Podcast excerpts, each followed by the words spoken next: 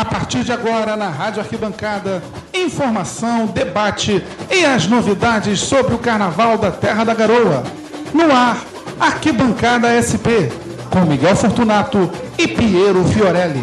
Fala pessoal, sejam muito bem-vindos a mais uma edição do Arquibancada SP, ao vivo pela Rádio Arquibancada, em radioarquibancada.com.br ou então no seu aplicativo de rádio favorito, Rádiosnet, Tunin.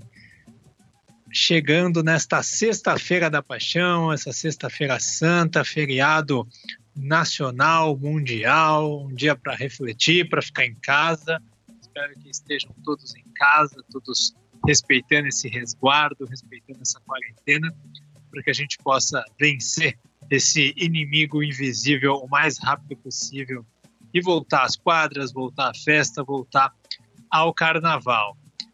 Você nos ouve ou ao vivo pela Rádio Arquibancada ou então em versão podcast pelo Spotify, Deezer ou Castbox. Basta procurar por Arquibancada SP. Lá estão os nossos todos os nossos programas de janeiro até aqui, todo pré-carnaval, balanço, pós-carnaval e também as últimas duas edições que foram as primeiras ao vivo uma com o Jorge Silveira, carnavalesco da Dragões da Real, um papo bem bacana com ele, e a outra com os jornalistas Romulo Tese e Bruno Malta. De temas muito importantes em relação ao Carnaval de São Paulo, então vale muito a pena ouvir você que ainda não ouviu. Comigo, meu parceiro de sempre, irmão de fé, camarada Piero Fiorelli. Tudo bem, Piero? Aproveitando o feriado. É, é estranho chamar de feriado, né? a gente está é. todos os dias em casa, né? É um feriado igual a qualquer outro dia da semana, né? Grande abraço para é. você, Miguel, todos os ouvintes da Rádio Arquibancada e que curte o Arquibancada SP. Vamos que vamos, né? São alguns assuntos, mesmo neste momento de quarentena e de incertezas para o Carnaval 2021. Algumas escolas anunciando enredo, algumas novidades. Então tem assuntos bem, bem legais para a gente comentar no programa de hoje. A gente anunciou que o convidado seria o carnavalesco da Tom Maior, o Flávio Campelo. Até o momento o Campelo não chegou. Vamos ver se ele chega a tempo. Até o momento ele, ele não chegou ainda para a live. Mas se ele chegar, a gente põe ele no, ele no papo. Mas a gente vai tocando, a gente vai falando das novidades é, que surgiram nessa semana e justamente é, enredos novos, né? A gente acabou de ter nesse momento o lançamento do enredo do Barroca Zona Sul. Barroca Zona Sul anunciou seu enredo, o nome é Saravá, seu Zé, a evolução está na sua fé. O enredo claramente é homenagem ao Zé Pilintra. Piero, é assim, o Zé Pilintra é um personagem que já veio em vários enredos do carnaval, né? A gente tem um dos intérpretes do Carnaval de São Paulo, René Sobral, que sempre canta a, a música em homenagem ao seu Zé, sempre no esquenta da escola, lá na quadra. E, e, e ele já surgiu várias vezes, é uma figura que está presente, é, principalmente na cultura do carioca, é, como aqui também, né, na figura do sambista em geral e agora tendo seu enredo, ganhando seu enredo solo. Né? Enredaço, né? Ah, cara, eu acho muito legal. A Barroca Zona Sul que já trouxe um dos enredos mais interessantes para o Carnaval de 2020, né? Que foi Teresa de Benguela. E agora traz mais um enredo que fala muito da negritude, da fé também. É, e também, com certeza, vai ser um, um desfile divertido e ao mesmo tempo carregado de muito simbolismo. É, gosto bastante do tema proposto pela Barroca Zona Sul. É, promete um bom samba e tem Pichulé no, no carro de som, que é um cara que gosta de cantar esse tipo de tema. Tem tudo a ver com a cara da escola e com o seu intérprete. Então, num primeiro momento, assim que saiu a notícia, achei muito interessante a proposta da Barroca Zona Sul e mantém uma linha, né? Já que, por mais que foi um enredo muito mais histórico em 2019, deu para ver que mesmo sem muito luxo, de forma humilde. Se você faz um carnaval legalzinho, com, com enredo forte, com bom samba, a escola consegue desfilar bem. E acho que o Barroca Zona Sul está apostando muito nisso para o carnaval de 2021 e já começou muito bem com esse enredo. Pilintra que representa a figura do malandro, né? Uma entidade. É... Então, olha, é um enredo. O Pichuleca tá muito bem temas afros, é, vai muito bem em relação a isso, né? Tem uma ligação do, do, do Zé Pilintra com, com Exu, né? Eu acho que isso vai ser muito bem retratado. Eu não vou entrar na parte é, acadêmica disso, porque eu não tenho conhecimento. A gente tem, por exemplo, o Luiz Antônio Simas na Rádio Arquibancada, né? Então, é, a gente pode até dar uma consulta com ele depois, trazer ele aqui qualquer dia para falar é, desse personagem, mas é, não vamos entrar em méritos, mas é assim, é um personagem incrível e, e são enredos que não são tão caros, né, Piero? Acho que o Barroca está indo bem nessa linha, renovou com a equipe de carnaval, né, que é liderada pelo Rodrigo Meiners, que para mim foi uma das grandes revelações do carnaval no Brasil e para mim foi a revelação, né? Até no prêmio que nós votamos, nós fomos convidados a votar, eu coloquei lá como revelação o Rodrigo Meiners, porque carnavalesco jovem, 23 para 24 anos de idade, faz um trabalho daquele com muita competência e manteve o Barroca, que já estava 15 anos fora do grupo especial, com tranquilidade no grupo especial. Então, mostra que tem um bom caminho pela frente. Verdade, foi um desfile muito correto, bonito, que passou o seu recado.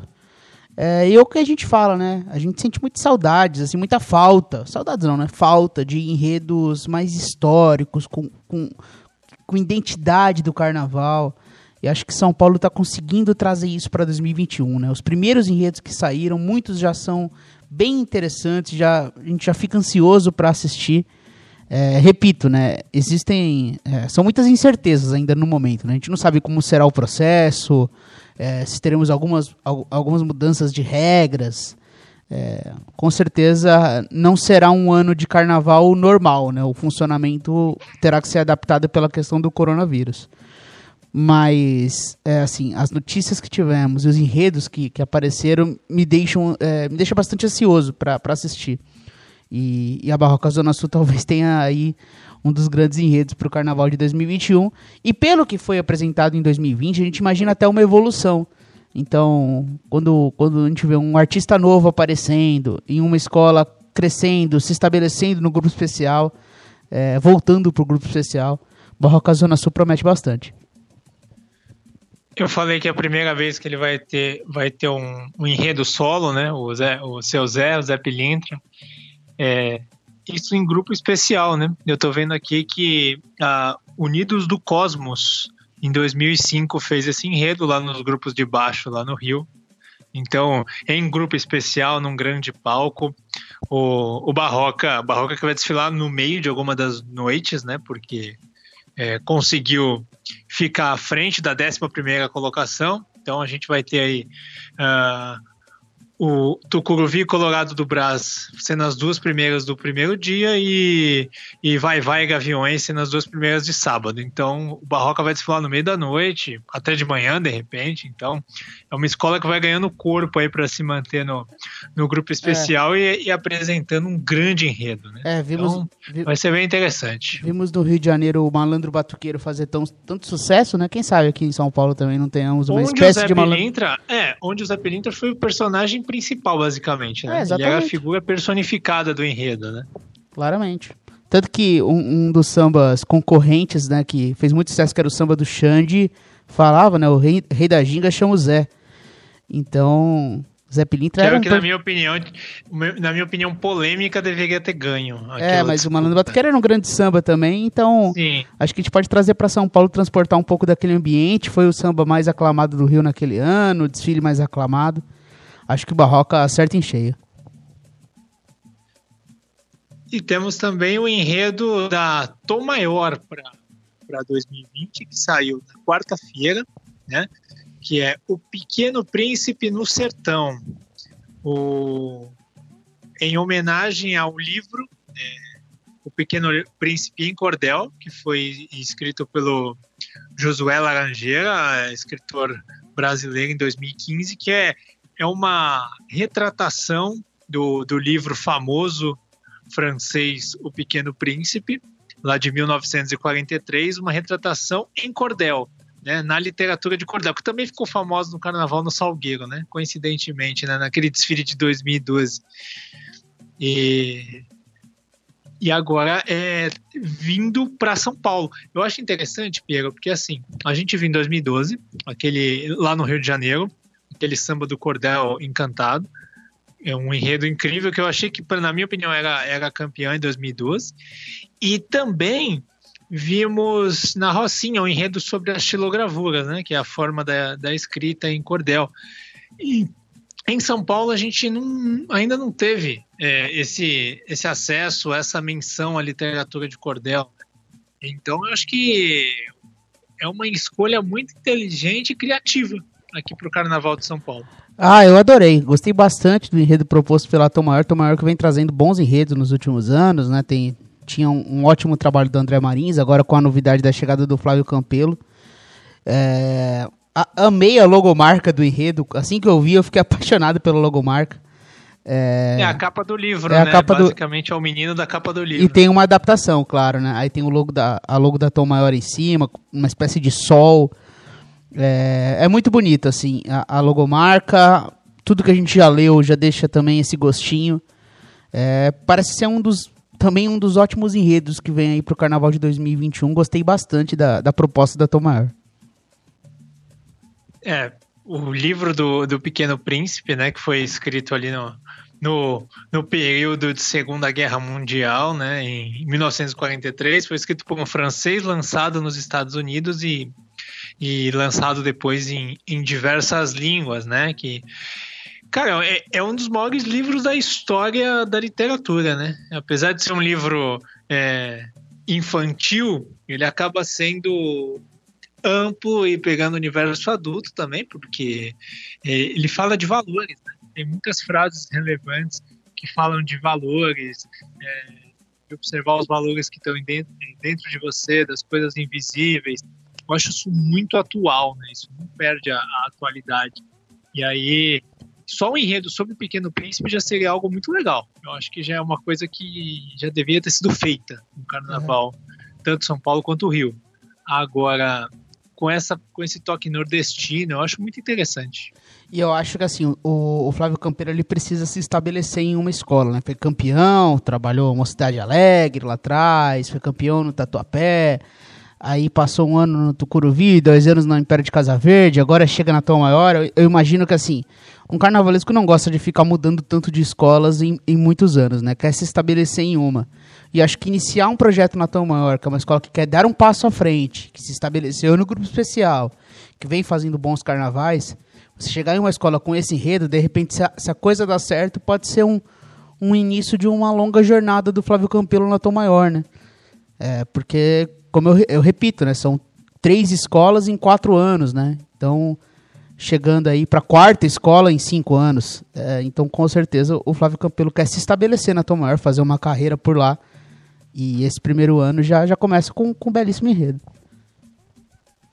É, a escola se reforçou em mais setores, né? Trouxe o Aguinaldo, que é um, pô, um senhor intérprete, um cara que está aí há tantos anos, que estava fazendo falta no grupo especial e trouxe também o André Almeida para a comissão de frente, que estava junto com o Flávio lá no Império. Agora, se falou do Flávio, é, que, que era para estar com a gente aqui, né, mas devido a um contratempo não conseguiu chegar. Né? Mas, assim, ele fez bons desfiles visualmente. assim Se a gente pegar o, no Império de Casa Verde, né, o desfile do cinema teve um, talvez o melhor conjunto alegórico de 2019 isso aqui pecou muito em fantasia, né? É, em fantasia estava um pouco aquém. E o desfile de 2020 né, sobre o Líbano era um enredo, era um abacaxi para descascar, né? Fazer um carnaval sobre o Líbano não é fácil. É, a gente achou que a desenvoltura foi boa, mas ele acabou é, tendo azar também do problema que aconteceu com o carro da Dragões, atrasou o desfile. O Abre Alas era todo para entrar de noite, para atravessar a avenida à noite, atravessou com o dia claro, então os efeitos luminosos acabaram não surtindo tanto efeito.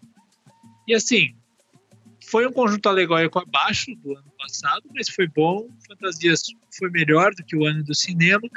Só que na pasta, no critério do julgamento, foi duramente penalizada a escola, né? Então fica a sensação de que não foi tão bom assim, apesar da gente achar na hora, na, no, no desfile, que foi um bom desfile. É, foi um bom desfile. Eu, eu gosto do Flávio Campelo, acho um profissional super capacitado, um cara que tem aí as raízes do carnaval, né, desde criança, aprendendo com, com grandes mestres. Foi crescendo, é, chegou no Carnaval de São Paulo, conquistou títulos e aí tá aí nos últimos três anos tendo trabalhos que oscilaram um pouco, mas isso não diminui de nada o profissional. É, essa questão também do novo julgamento de fantasias, eu acho que é uma coisa que o Campelo pode se adaptar, de repente pensar em soluções um pouco diferentes, porque é um cara que com certeza tem capacidade para isso. É, então, é se adaptar, né? De repente pensar um pouquinho mais na carnavalização do, do desfile, Acho que tem um enredaço nas mãos. Um, é, não será um abacaxi para descascar, como você citou, como foi o, o enredo do Líbano. É, não que o Líbano não, não, não consiga dar um enredo, né? Tem cultura ali, tem peso ali. E tinha até muitos Mas é mais difícil. É, mas é mais difícil, é uma coisa um pouco mais distante do brasileiro, né? Até pela ligação com a arquibancada, é um pouco mais difícil. Era, um, era assim, era um tema que você conseguiria até trazer bastante peso histórico, uma boa pesquisa, você consegue trazer coisas interessantes para o desfile. Mas já é um pouco mais difícil, foge um pouco do, do tema natural de uma escola de samba. Agora, já com esse enredo para 2021, falando muito do Nordeste do Brasil, é, e vem com esse, todo esse peso cultural. Então você tem muitas coisas para brincar, ótimas soluções de fantasias, boas soluções de alegorias. Então eu imagino que seja algo um pouco mais confortável para o Campelo trabalhar e poder se adaptar, né? O que não deu certo nos últimos anos para 2021. Tem uma curiosidade de bastidores desse desfile. Esse desfile foi o penúltimo, né? Depois teve a X9. E aí, e aí depois do desfile da X9 já eram 9 horas da manhã, a gente deixou o AMB na, no sábado de carnaval. E aí eu, eu e o Piero, junto com o nosso repórter, né, o Rafael Jacobus, a gente passando ali pela região, do nada a gente viu na rua o, o terceiro carro da Império. Você lembra, Pedro? O Castelo. Lembro. O carro do Castelo. Foi muito curioso, porque todos os carros, eles vão eles, eles vão ou ficam na, na dispersão ou eles vão ali para o terreno ao lado, né? O Castelo foi para a avenida da frente, ficou no meio da rua, um tempão. E eu, eu achei isso curioso, deu vontade de entrar lá dentro do castelo, subir em cima do carro. Foi, foi, foi bem interessante. Deu para ver mais de perto ainda, né, o, o carro da Império. É, mas, é assim, é, são duas, duas personalidades aí que precisam é, dar um passo à frente, né? O Campelo que quer voltar ao patamar que se colocou no Tatuapé, né? Depois daquele grande desfile que fez, e a Tom Maior, né? Tom Maior que a cada ano tá numa faixa da tabela, né? Em 2018 ela brigou pelo título, em 2019 ela escapou do rebaixamento, graças ao um julgamento do Vai Vai que foi estranhíssimo, o dela também foi, né? E esse ano no meio da tabela, né? Então a Tom Maior, ela, ela não sabe em que patamar está, né, Pierre? É engraçado isso, né? Porque eu gostei dos três desfiles, Miguel. É, o, eu, eu, acho que o problema aí está muito mais ligado de, de, como é o julgamento em São Paulo do que necessariamente a Tom Maior. É claro que dentro do processo você tem que se adaptar e respeitar o, o, regulamento caso você queira brigar lá em cima. Então é o que a Tom Maior tem que pensar nisso. Rever o que acertou em 2018 é, reavaliar o que errou em 2019 e achar esse meio termo que foi 2020, o que pode ser melhorado. É, é, é uma simples questão de você voltar o, o, o disco, é, é, aí depois assistir os desfiles e tentar corrigir. É um processo natural, mas eu não acho que a Tom tenha dado um passo atrás, até no processo criativo. Por mais que o enredo de 2020 ele teve ótimas soluções visuais, ele era um enredo interessante, mas eu achei as soluções um pouco previsíveis. E olha que eu sou um grande fã do André Marins. É, mas eu achei as soluções um pouco previsíveis. A forma como foi desenvolvido o enredo, aquela coisa de. É, de temas, é, assim, era música, aí depois era o negro na, na literatura, o, gre, o, o negro em, em, tal coisa, e aí ficavam os personagens e não necessariamente uma linha de. uma história sendo contada. Mesmo assim, foi um desfile interessante. É, então, a Tom Maior ela, ela, teve esse problema na, na, minha percepção de desenvolvimento de enredo de 2020, mas foi um show em 2018, foi muito legal em 2019 E acho que dá para achar esse meio termo, trazer aquele chão de 2018, aquela escola mais leve, mais alegre, se divertindo, cantando na pista. É, então eu não acho necessariamente que a escola esteja é, em queda livre ou flertando com rebaixamento. Eu acho que assim são pequenos ajustes para Tom Maior dar esse salto e brigar lá em cima. É. E falando de temática nordestina, a Tom Maior não é a primeira vez que vai falar de Nordeste, né? Em 2017, ela falou de Alba Ramalho, que escapou do rebaixamento também na última nota. É, esse foi um desfile é. plasticamente um pouco abaixo. Foi. Aí não estava o André ainda, né? Tava o, tava o Cebola lá. E, e aí o Barramalho desfilou, foi, foi, foi, bem legal. E em 2006, a escola falou sobre o Piauí, né? Falou sobre o Frank Aguiar é, contando a história do Piauí e o enredo culminava no Frank Aguiar, né? E foi, para mim, até hoje, o melhor samba da história da escola, na minha opinião. Um samba incrível. E foi um ano que o Royce do Cavaco estava sem escola, ele cantou junto com o René. Então foi uma dupla René e Royce do Cavaco, foi impressionante. Foi um canto incrível. É um momento histórico foi, da escola. Foi, foi histórico. Para mim é o grande samba que a escola teve até hoje. E, e foi um grande desfile, um desfile legal, né? Não, não foi um. O, o resultado melhor veio em 2008, né? Que a escola chegou em quinto, mas foi um, foi um desfile de meio de tabela, mas foi um momento muito legal. É uma escola que já falou de Nordeste outras vezes, falta um grande resultado, né? Mas é, eu sinto que a Tom Maior está trabalhando, a presidente Luciana está trabalhando para tentar dar o, o passo à frente. Agora tem outra curiosidade, falando da Tom Maior ainda, aproveitando que a gente está nesse assunto. Piero, muita gente da comunidade, eu estava acompanhando as redes sociais, né, vendo a opinião das pessoas. Quando o Agnaldo foi anunciado, já falei aqui que eu adoro o Agnaldo, o Agnaldo é um ídolo do Carnaval de São Paulo para mim. Mas quando ele foi anunciado, muita gente falou que preferia que o Bruno Ribas ficasse, que gostava muito, que o Bruno Ribas estava é, junto com a comunidade, que a comunidade gostava dele. Então, é, a comunidade não gostou da saída do Bruno Ribas, né? É, o Bruno Ribas é um cara que fez muito sucesso no Rio de Janeiro, teve esse momento de sair de lá, mas o, o trabalho que ele fez na Tom Maior, principalmente em 2018, eu acho que recolocou o nome dele no mercado, né? Assim Sim. ele conseguiu ter um papel diferente no Carnaval do Rio de Janeiro, tá cantando na São Clemente, né? É, e, e, cantou bem por lá. É, se falava muito no, no, Bruno Ribas tendo aquela dificuldade de manter o, a voz durante todo o desfile, que não tinha saído do seu auge e parece que ele recuperou nos últimos anos. Então ele fez ótimos desfiles na Tom Maior. E tem aquela coisa, né? Quando o cara começa a frequentar a escola, falar com a comunidade, os ensaios, é, aquela coisa de presença nos ensaios técnicos, é, uma posição histórica de que foi em 2018, e aí o cara vai se identificando com a voz, é natural quando tem uma mudança que, que a comunidade sinta. Então eu entendo completamente. Eu estou muito com você, né? Ter o Agnaldo de volta no grupo especial, uma voz também emblemática do Carnaval de São Paulo, é, é uma coisa muito bacana. Mas ao mesmo tempo eu realmente entendo quem, quem sinta saudades do, do, do, Bruno Ribas, porque ele realmente teve uma passagem muito legal pela Tom Maior, a dedicação que ele teve, encarou o desafio de frente e, e mostrou muito, muita paixão pela escola. Foi muito bacana a passagem dele por aqui. Agora, se a gente for parar para pensar, pelo menos por enquanto, acho que as cadeiras já estão fechadas em São Paulo de intérprete, né? Então acho que o Bruno Ribas teria que porque no Rio de Janeiro, no especial também, né? Ó, se a gente pegar em São Paulo, uh, Tucuruvi tem o Leonardo Bessa, já está fechado. Gaviões, Ernesto, Vai Vai. O Vai Vai, o Vai Vai pode estar em aberto, né? Porque é. o Vai Vai é... foram dois cantores ali que eram da escola, a escola economizou com o intérprete. Talvez o Vai Vai seja uma cadeira em aberto. É, Barroca tem ah, o Pichulé, Mocidade tem o Igor. É, o, a Colorado tem o, o Chitão, Vila Maria com o Wanda.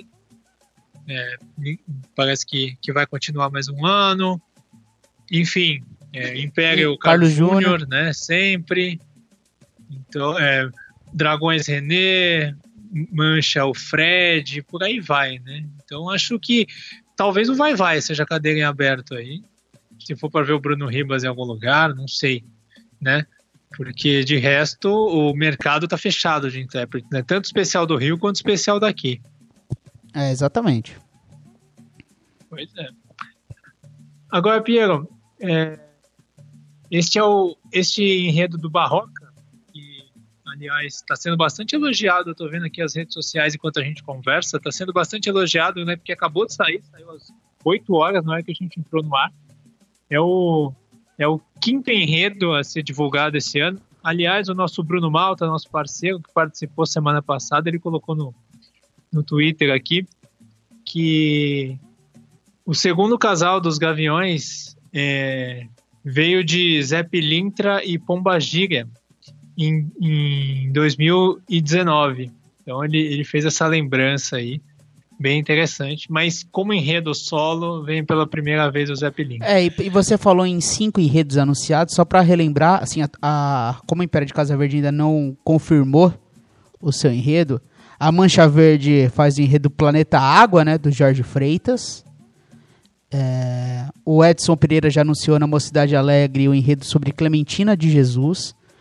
E na Colorado do Brás, é, a Cinderela Negra do Canindé, Carolina é, também, que, que é um enredo belíssimo. Então, Colorado do Brás e Mocidade Alegre já tinham enredos muito bacanas.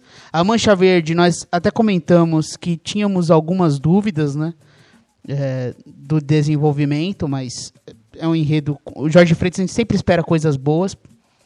E teve hoje a Barroca Zona Sul e, e a Tomar ontem anunciando seus enredos também. Dos cinco enredos, pelo menos quatro muito promissores e um quinto que tem um grande carnavalesco e uma escola que chega sempre para brigar pelo título, então também pode ser um, um, um, bom enredo desenvolvido na pista. Então, assim, tá prometendo muito o carnaval de 2021 já. É exatamente isso que eu ia comentar com você.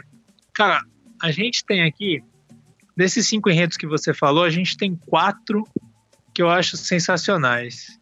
O da Mancha Verde é um bom enredo, eu acho um tema sempre legal, você falar de preservação da natureza, é, sobre a música do Guilherme Arantes e tal.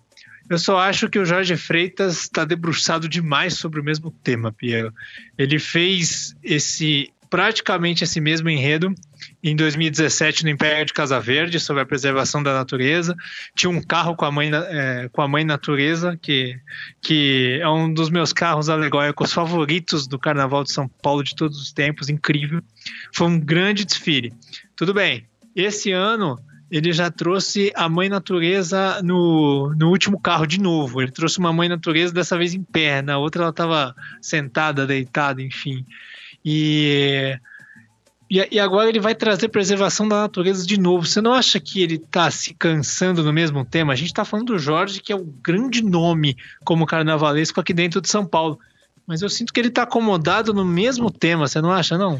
Eu acho que sim, um pouco sim. E, e vamos combinar, né? O, o, o enredo de 2020 ele era muito complicado de ser compreendido. Era muito difícil de entender qual era o objetivo do enredo em si é, se era uma crítica, se era um enredo religioso, se era um enredo histórico. E aí ele era meio confuso e ele terminou e você não conseguiu entender muito bem onde que o, que o, que o Jorge Freitas queria chegar. Então, eu tô procurando que... Natal, eu tô procurando Natal no Abre Alas até agora. Então, cara, foi, eu lembro que a gente tava no desfile e foi meio agoniante de tentar achar a história ali. A gente acabou se perdendo um pouco. Pode ter sido simplesmente a nossa interpretação, né? Tem gente que pode ter achado um desfile no ponto de vista de, de história bem bacana. Eu não consegui gostar. Então o Jorge Freitas ele vai para uma área um pouco mais de segurança. E a gente sabe que a Mancha Verde, a exigência é muito grande porque é de disputa pelo título, né? Então, pela questão do investimento, a Mancha ela não, ela não tá naquele ponto de ficar arriscando muito. Ela vai numa zona de conforto, num ponto de segurança e vem para brigar. E acho que o Jorge Freitas voltou por aí, um assunto que ele gosta de falar, e, acha, e, e ele acha possível trazer para 2021 uma abordagem diferente. Mas é óbvio, quando a gente coloca Carolina de Jesus, Clementina de Jesus, é, Zé Pilintra, é, o enredo da, da Tom Maior que a gente acabou de citar, é claramente o enredo que a gente tem mais ressalvas num primeiro momento. Mas é aquela coisa, né? Vamos ver o que, o que, o que será proposto esperar até a sinopse, né, para ter uma primeira impressão. para saber exatamente qual será a abordagem do Jorge. É, é, é que é difícil fugir. Você vê um desfile com esse nome, Planeta Águas, você meio que já imagina é, então. o desfile. É. Pois é. E o engraçado é que ele fez, ele fez a preservação da natureza do. Não era bem a preservação da, natureza, né? Era. era é, cuidados que o homem devia ter para um, um mundo melhor, né? Algo assim, né? Em, que tinha o carro da paz, que era o último carro. Exatamente. Mas é assim, é, você vê referências parecidas a, gente viu aqu aquela ala da ONU, aquela ala cheia de cores, a gente viu no Império também, da Mancha esse ano no Império também. Então, você vê muitas coisas parecidas. E o Império veio com preservação da natureza alguns anos antes também. Então, é, temas que se repetem muito, assim. É, Mas vamos ver. E, e, a, e, e vamos. Diga. E a onda do, de tudo que a gente já ouviu do, da, da Mancha Verde é seguir exatamente por esse caminho, né? consumo racional de água, a importância da água, falar dela no cotidiano, não, não vai cair, pelo menos aparentemente, para belezas naturais. Nada disso. Vai ser muito mais um enredo, não sei se dá para chamar de crítico, mas de conscientização do povo, alguma coisa assim relacionada à água. Eu interpretei muito mais por, por esse caminho. É, e acho que é esse desafio, né? Você fazer esse tema para ser inovador, algo diferente e ao mesmo tempo não ser chato, né? é, é um desafio, mas o Jorge que escolheu, né? É, pois é. é. É, assim, e tem um detalhe que você que você citou, é, que a Mancha Verde é candidata ao título por conta do aporte financeiro, mas vamos ver como é que vai ser essa questão do aporte financeiro, né? A gente participou, é até legal a gente falar, nós participamos do debate aqui bancada, para quem ainda não viu, né, lá no, no YouTube da Rádio Aqui Bancada, junto com o Anderson Baltar, a gente conversou lá, interagiu com, com vocês, ouvintes, que mandaram diversas perguntas. Foi, foi uma experiência bem bacana, a primeira vez que a gente fez isso. E, e lá a gente falou sobre os efeitos da pandemia, né? O que, que pode desencadear no, no, Carnaval de São Paulo. E uma dessas coisas é, é o patrocínio da Mancha Verde, né? Como eu disse lá, a Leila Pereira, que é a patrocinadora master lá do Palmeiras, né? Tem a empresa dela de, de empréstimo e crediário, uma das faculdades mais importantes também do Brasil, também é dela, enfim. Ela é uma pessoa que gosta de abastecer aí a, é, o Palmeiras e a Mancha Verde com dinheiro. Só que ela já disse que vai reduzir lá no Palmeiras o aporte por conta do que está acontecendo na pandemia, que a gente não sabe quanto vai acabar. Então, eu não sei, talvez a Mancha entre sem patrocínio, entre com patrocínio menor, é, talvez essa mancha cheia de, de aporte financeiro não venha no ano que vem. Isso é tudo um mistério. É, mas eu imagino que todas as escolas terão problemas financeiros, né? É... Sim. Muito complicado imaginar, né? Até, até, até um pouco de presunção a gente cravar que o carnaval de 2021 vai acontecer de qualquer jeito, né? A gente não sabe, né? Assim, não, tem que pensar, tem que, ter, tem que pensar positivo. Não. É, claro. Tem que, pensar, tem que pensar positivo. Entendi. Quanto mais a gente fala, mais acontece, né? É, mas é aquela coisa, né? A gente tem que estar tá um pouquinho com, com, o pé no freio e não querer projetar tudo como um carnaval para 2021, exatamente como foi nos últimos anos, né? São Paulo vem nesse processo de muito aporte financeiro, de evolução, crescimento, cada vez mais forte, mas é um ano que a crise financeira será ainda mais grave, é, os patrocínios vão ficar mais pesados, a gente não sabe como vai ser até a relação da prefeitura com o carnaval. É, então tudo coloca o carnaval sob dúvida, né? Então, até quando eu falo que a Mancha Verde é um favorito, muito mais ligando pelos últimos anos, né? Mas é óbvio que, que é importante a gente acompanhar as notícias e ver se de fato a Mancha vem novamente com um grande aporte financeiro e vem para as cabeças ou se vai ser uma escola que vai segurar um pouco em 2021, de repente, tentando passar nesse processo. São muitas dúvidas. Né? Mas assim, a, a gente está olhando muito nessas discussões o copo meio vazio também, mas pode ter o copo meio cheio dessa história. É, a gente pensando num, numa é, cotação otimista de tempo da, da pandemia, a gente imaginando que ali em setembro a gente já vai conseguir é, circular um pouco mais ali agosto, a gente vai conseguir circular um pouco mais, a coisa vai começando a voltar ao normal. E aí quando chegar ali em dezembro, a gente vai ter a certeza que o carnaval vai acontecer.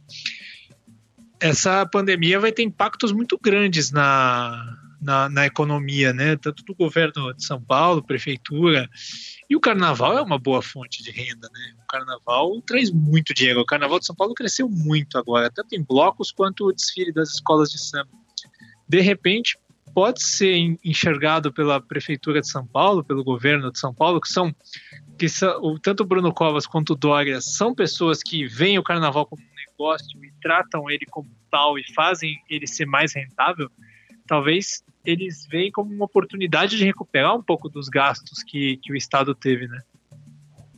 É, pode ser, né? A gente sabe como o Carnaval de São Paulo ele tá tendo esse, esse peso, e tá cada vez mais gente vindo para São Paulo. A gente sente isso muito no, nos ensaios. Os ensaios técnicos são um grande sucesso por aqui.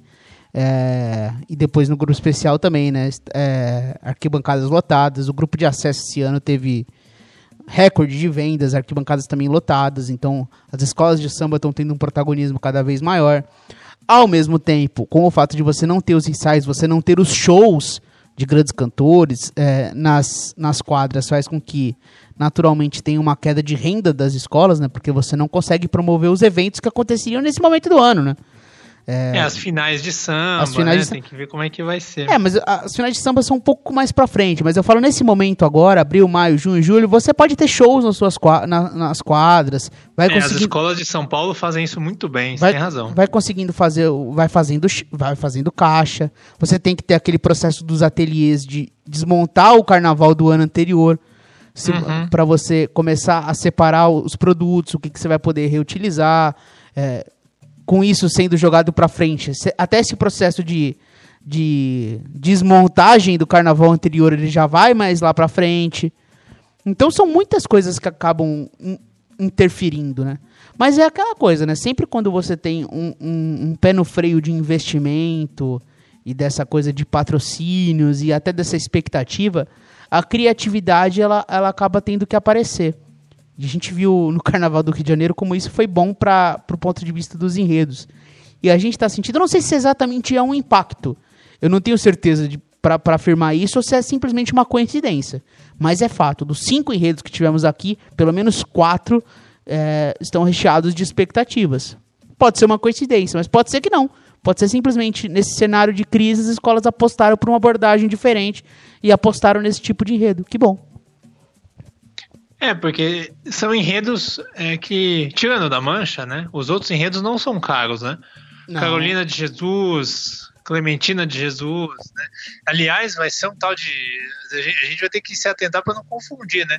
Eu até brinquei semana passada que não pode desfilar uma depois da outra, senão vai dar ruim, né? É. Porque são nomes bastante semelhantes. Mas são enredos. É, que falam de personalidades mais humildes né, da nossa história e, e, que não requerem tanto luxo, tanto ouro, tanta pluma, tanta, tanta riqueza, apesar dos carros de São Paulo serem altos por natureza. Na Mocidade Alegre, o Edson vai fazer carros altos, carros grandes. E tem que esse ano tava um pouco menor, é. eu achei. Né? E, tem, Mas... e tem aquela coisa também, né? Não dá para falar que a Barroca Zona Sul veio grandiosa em 2020, né? Não, veio pequena. Veio pequena. Carros pequenos. O abre-alas era pequeno, muito pequeno. É, e foi lá. O Barroca não conseguiu ficar no grupo especial com facilidade. Então, é, até porque, caso se. Foi até o que eu sugeri lá no, no, no debate arquibancada. De repente, você pode até diminuir o número de alegorias, diminuir o tempo de desfile caso o, o ano seja um pouco mais conturbado. São discussões que com certeza a Liga terá e as escolas vão conversar sobre isso. Mas pode, pode acontecer algumas adaptações. Então, é muito difícil imaginar que seja um, um carnaval tão grandioso assim. E aí, quando você tem Sim. esses enredos, você pode se adaptar de uma forma melhor, porque eles não exigem essa tecnologia, eles têm esse peso histórico. É usar a sensibilidade, ter criatividade, porque ali é, aquele, porque aquele peso cultural, histórico, ele tá ali. Então todo mundo vai gostar de ver aquilo. É, o componente vai, vai amar tá desfilando é, falando daquele tema. Então vai, vai ser um, um, momento muito lindo do carnaval. É só, é só saber que o carnaval não é só a grandiosidade das alegorias, ele é muito mais do que isso. E acho que Carnaval de São Paulo pode descobrir isso em 2021. Você falou uma coisa que, eu, que, eu, que é interessante, é, da tecnologia. São Paulo está numa onda agora de usar LED nos carros, né? Que, é, que na grande maioria das vezes é um LED inútil, né? É, é um dinheiro gasto sem tanta necessidade assim. Algumas, poucas vezes dá um, um grande efeito, né? Que nem foi aquele carro do Águia de Ouro, do incêndio. Aquilo foi um efeito, foi uma sacadaça É, do, da do Segunda Sidney Guerra. França. Foi uma sacadaça do Sidney França. Mas a maioria tem LED que fica lá dentro do carro, tem um monte de componente na frente, de, de, de adereço na frente, você mal vê o LED, você tem que se esforçar para ver. Ah, o Tatuapé perdeu o título muito por causa do LED no, no ano retrasado. Enfim, É, e vimos, e vimos talvez o, seja a hora de cortar coisas assim, né? Que são supérfluas para o carnaval, né? é, e vimos o Paulo Barros também nos últimos anos sofrendo com isso, né? Porque você Nossa, a comissão da Tijuca esse ano foi É, você, co- você coloca um LED numa comissão de frente e dá um problema, meu amigo, é cagada na certa em São Paulo. Você não pode ter esse tipo de risco. É, a criatividade, você usa a criatividade na, na, na dança, na coreografia, numa surpresa, é, mas quando você aposta tanto numa tecnologia num efeito visual que não vai do ser humano, é, é simplesmente a tecnologia funcionar na pista, de repente cai um temporal, uma chuva, bate um vento e apaga um telão. E, meu amigo, aí você tá. É o que aconteceu com a Tatuapé também, né? Sofreu também com essa questão de telão. É, usar LED, telão. Eu sempre acho um risco. Eu, é assim, quando cabe, quando é necessário, quando você vai falar de um tema que. que necessário nunca é, né? Mas que, que funciona bem, que dá um efeito bacana, eu acho até interessante. Mas usar por usar, só pra ostentar, eu acho que tinha que sair um pouco dessa vibe, porque eu tô, eu tô com você, eu não acho que o efeito seja tão bacana. Existem soluções mais interessantes do que você abusar de LEDs, televisões e etc. É, o enredo do Rosas de Ouro lá dos tempos modernos, esse era pra estar vindo cheio de LED e, e porque foi de dia, De não dia, teve né? nada, Não né? teve nada. Pois é. Mas realmente é uma safra incrível. É, eu diria É, e, que e tomara, tá caminhando- e tomara que tenhamos grandes sambas, né, Miguel? Por mais que o que foi assim, foi a grande pauta do nosso debate lá com o Anderson Baltar, né? Ele compartilhando também as ideias dele, né, de um cara que começou a acompanhar São Paulo agora. Mas a gente tá sentindo saudades de um grande CD, né? Daquele CD que a gente pega e, e não para de ouvir porque tem grandes sambas, né? E não quer pular faixa. E tomara que seja 2021 isso. Por mais que, que, o, que o julgamento de samba promova e incentive a mediocridade, esses enredos são muito difíceis de você não trazer uma grande obra, né? Então, já tô ansioso pelo CD. É, sabe qual que é um- uma coisa que pouca gente fala do Carnaval de São Paulo? É a questão de aula de compositores. E é uma coisa que o Rio está começando a passar também agora, com essa questão de sambas encomendados. Né? Você tem grandes caras como Cláudio Russo, Samir Trindade, o André Diniz, enfim, tem vários agora, não vou lembrar o nome, mas que ganham sambas em diversas escolas, né? Felipe Filósofo, enfim, tem vários lá no Rio. É, o Dudu Nobre, né? Aqui acontece já isso há muito tempo. São alguns compositores que compõem para quase todas as escolas. Você não tem ala de É, compositores da escola, raro. Você tem pouquíssimos caras que compõem só na Mocidade, só na Gaviões, só na Vila Maria. Todo mundo concorre em qualquer lugar, então fica uma coisa meio genérica, né? É, e são sempre aqueles 30, aqueles 300 compositores na, na obra, né? Todo mundo assina. É, mas é o problema que, que existe mesmo. E quando você encontra uma fórmula e a fórmula nunca é penalizada, você garante o 10, você tá no lugar de segurança, né? Então, você simplesmente respeita a fórmula e vai que vai. Mas, quando a gente olha, por exemplo, um desfile como o da Rosas de Ouro, em que o samba ele foge um pouquinho da estrutura, ele tem soluções melódicas um pouco diferentes, até a entrada do refrão, como que você- essas soluções de, do, do samba da Rosa de Ouro, como fez o desfile acontecer. É, então, por mais que no quesito em si é, tenha recebido a mesma nota que qualquer outra escola, um bom samba ele, te, ele faz o seu, o seu desfile melhorar. E acho que é uma coisa que as escolas têm que prestar atenção e de repente pensar em soluções diferentes, sair da zona de conforto. É, mas assim, tomara que os compositores tentem sair disso. O problema é que assim, você tem que respeitar a questão de melodia dentro da letra e letra cabe, e letra na melodia, né? Você não pode Ah, fazer verso que estica muito, você não pode fazer verso muito rápido. Você tem que respeitar essa receita de bolo. Que eu digo. mas- mas, pra Miguel- você fazer uma coisa muito diferente. Eu concordo com você, mas o Quaquaraquaquá é 10. Então, É, tem isso. a gente tá. É uma zona de conforto que, Que a sinceramente. gente achou que podia perder ponto. É, então. E nada contra Dragões da Real, baita desfile, adoramos. Mas não é um, não é um samba nota 10. E ganhou 10. Então, eles estão no jogo deles. Então, assim, é, contou o enredo é 10. Eu acho que até essa questão de melodia e letra também não é punida muito por aqui, não. Eu queria saber o que que viram no samba da Colorado do Brás, o jurado que tirou o décimo, que foi descartado, que foi o único que tirou, né? Eu teria curiosidade. Aliás, é, é um tema pra gente falar também, esse aí, Piero. Por que, que a Liga não quer divulgar a justificativa esse ano para o público e para a imprensa, hein? É, É um absurdo. É um absurdo isso. é, vimos, Porque sempre divulgavam. vimos nos últimos anos. Era, na semana do, do desfile. é, era aquela coisa, né, Miguel? Ah, o pessoal do Rio de Janeiro tem com inveja de São Paulo, porque São Paulo sai, ó, as justificativas logo em seguida, o desfile do Rio de Janeiro só tá lá na frente, depois que passou toda a polêmica do carnaval. E agora o Rio de Janeiro já saiu, por mais que era impossível de entender a letra dos jurados, mas pelo menos saiu.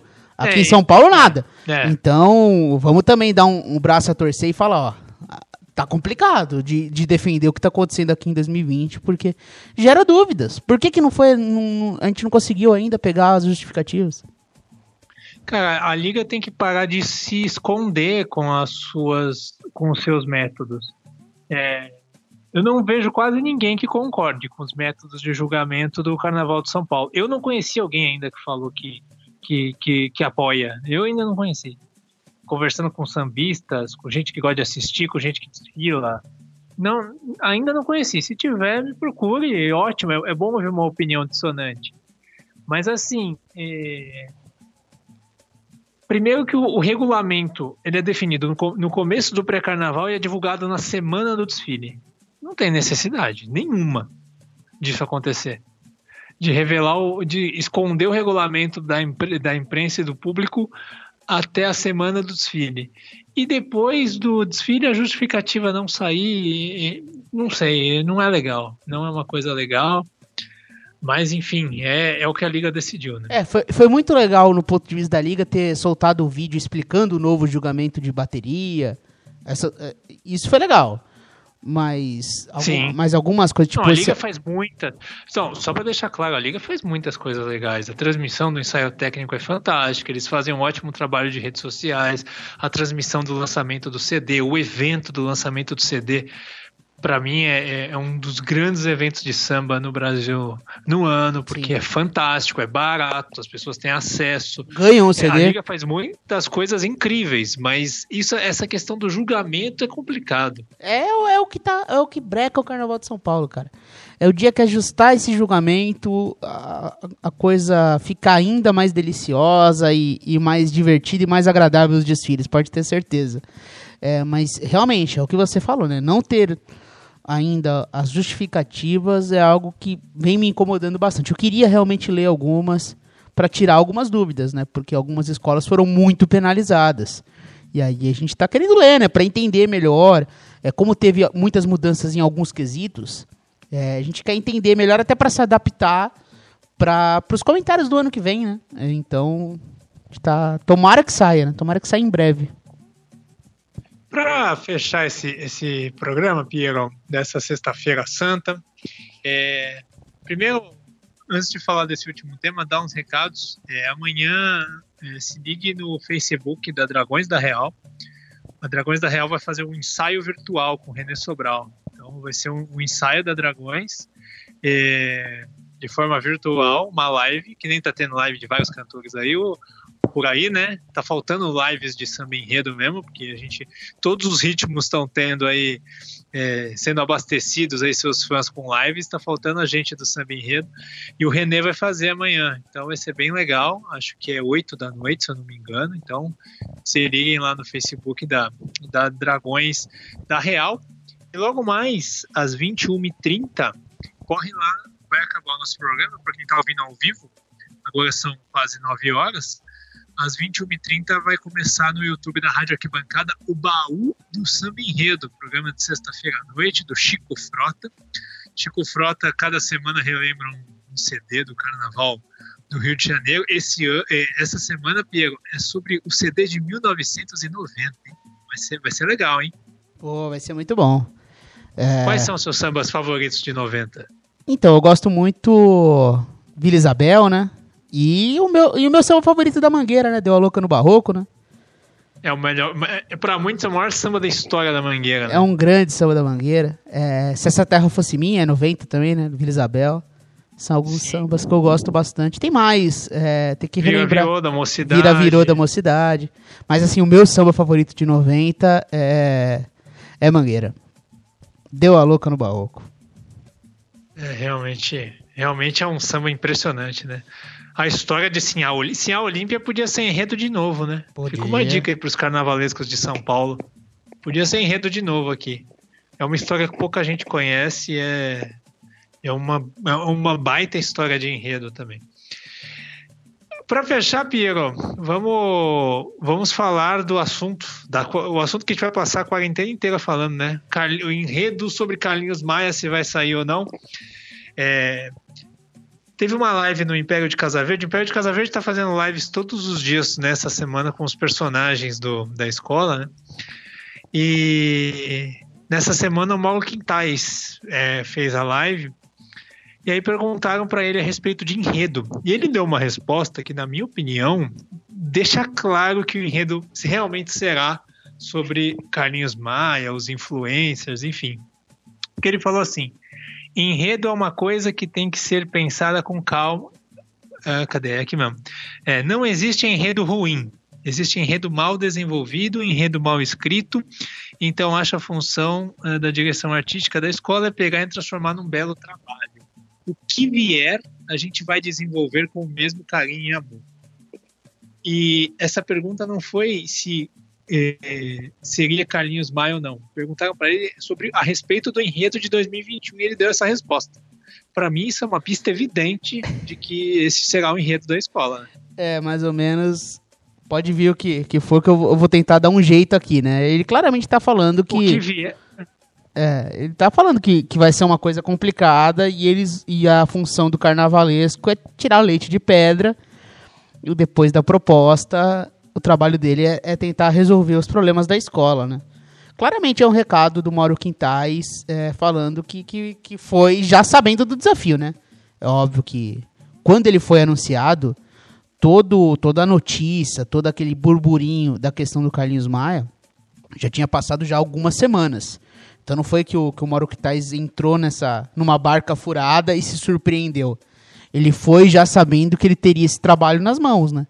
Então, eu acho que ele já está na cabeça dele tentando pensar em algumas soluções para solucionar o problema e trazer um enredo bacana para a Avenida. É o que a gente já falou todas as últimas semanas, né? Nossa opinião já está aí, já uns quatro programas que esse assunto acaba aparecendo. É, é complicadíssimo e é um pepino para descascar.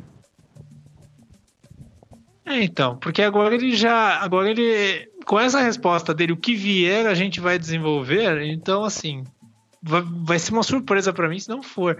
E, e, aí ele terminou a resposta falando que um bom samba enredo gera um bom desfile e a comunidade pode levar a escola. Ou seja, ele está colocando aí outros fatores para ajudar um enredo que ele sabe que é ruim.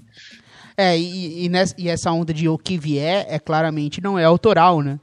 Ou seja, ele está tá falando que o enredo vem para ele, né? Não é necessariamente ele trazendo o enredo. Então não existe a possibilidade de um enredo autoral. É, a gente já sabe qual é o tema, qual é o desenvolvimento, e o Mauro Quintais é um profissional capacitado que vai tentar resolver esse problema. Se ele conseguir, pode ser um dos grandes momentos aí da carreira do Mauro Quintais, porque A gente está esperando muito pouco e de repente pode ser que o Império nos surpreenda. É o carnaval, né? Tudo se resolve na pista e lá que as coisas acontecem. A, a minha desconfiança ela continua, o meu, o meu desconforto com o tema continua, mas tá aí, né? O cara, cara tem capacidade e ele diz que é possível resolver o problema, trazer um bom samba, fazer um bom desfile. Então vamos ver na hora, né? De, de primeira, eu mantenho uma opinião das últimas semanas.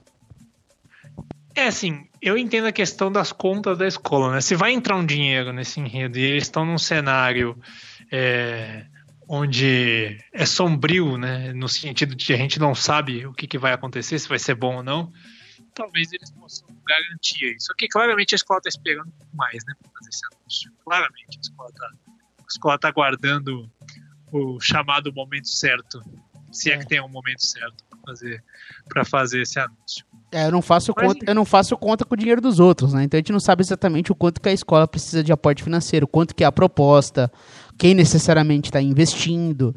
Apesar é. de ser uma escola que nunca teve problemas financeiros, é então, é, sempre está entre as mais ricas de São Paulo. Tanto que é a única escola que não cobra ingresso para entrar. Né? E é aquela discussão, e é aquela velha discussão que a gente sempre tem no carnaval, né, Miguel? Até que ponto o lado financeiro pode cobrir o lado cultural e de repente passar por cima de algumas regras não escritas e até desse peso cultural que a gente fala que os enredos devem ter cada vez mais, né?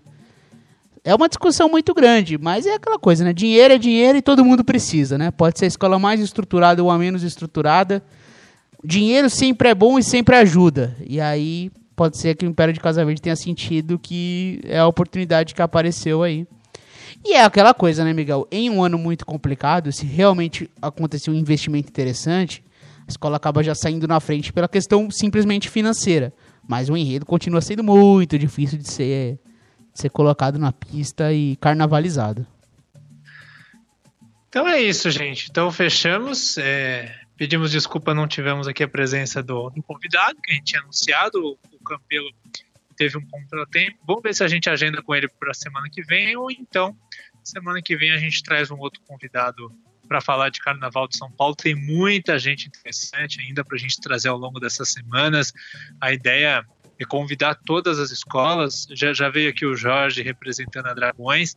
A ideia é que as 14 escolas do especial, mais as escolas do acesso que, que, que toparem participar conosco, porque a Rádio Arquibancada está começando aqui sua trajetória em São Paulo e a gente quer dar espaço para todo mundo falar de uma maneira isenta, de uma maneira bacana, poder expor suas opiniões, também falar com, com o seu público. Então, todo mundo vai ser chamado e até até o fim do ano. E a gente tem muita gente legal para conversar.